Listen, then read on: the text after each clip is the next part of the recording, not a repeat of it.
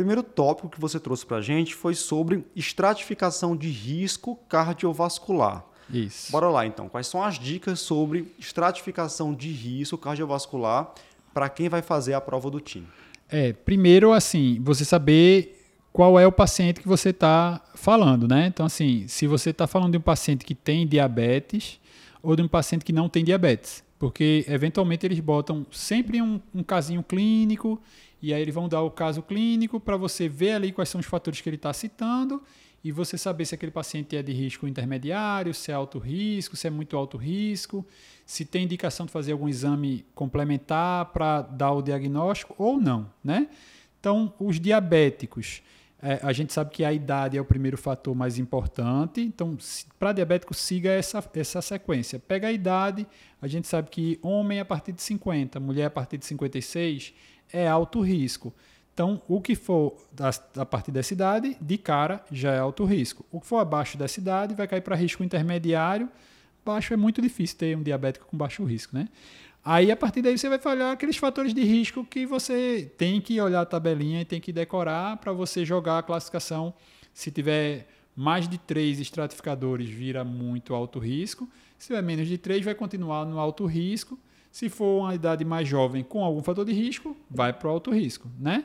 Se for secundário, já teve evento, é muito alto risco. Na dúvida, é pelo menos alto risco, é, caso clínico. sempre diabético, sempre vai ser pelo menos alto risco, né? Assim, é, é pouco provável ele cair para um, um risco intermediário, né? Já para o não diabético, aí sim, né? O não diabético na prática a gente usa calculadora, é, na prova não dá para usar calculadora, então assim não vai ser. A, pode aí, eu nunca vi ele colocando o percentual de risco para você basear naquele percentual se o paciente é alto risco ou não, né?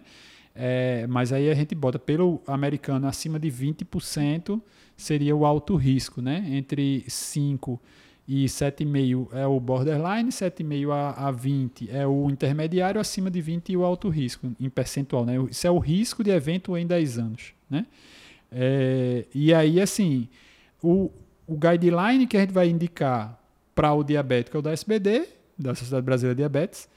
O guideline que a gente vai indicar para o não diabético é o da SBC, da Sociedade Brasileira de Cardiologia, que é bem parecido em relação, por exemplo, àquelas situações, né? Decora o alto risco, né?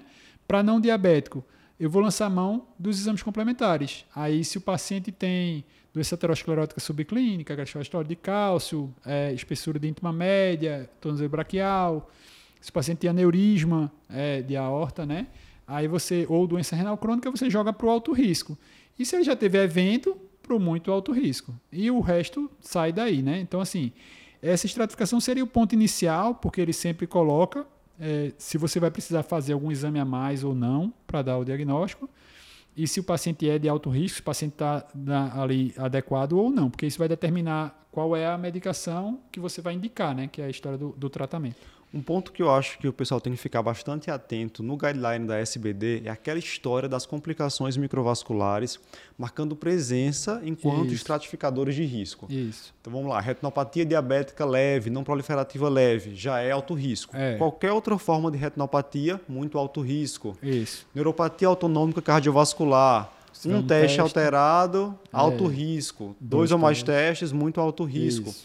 Doença renal do diabetes checar aquela tabelinha pela classificação CADIGO, paciente com taxa de filtração glomerular menor que 60, mas acima de 30, já vai entrar como alto risco. Isso, abaixo de abaixo 30, 30 muito, muito, alto, alto risco. risco. Porque é isso que diferencia essa diretriz.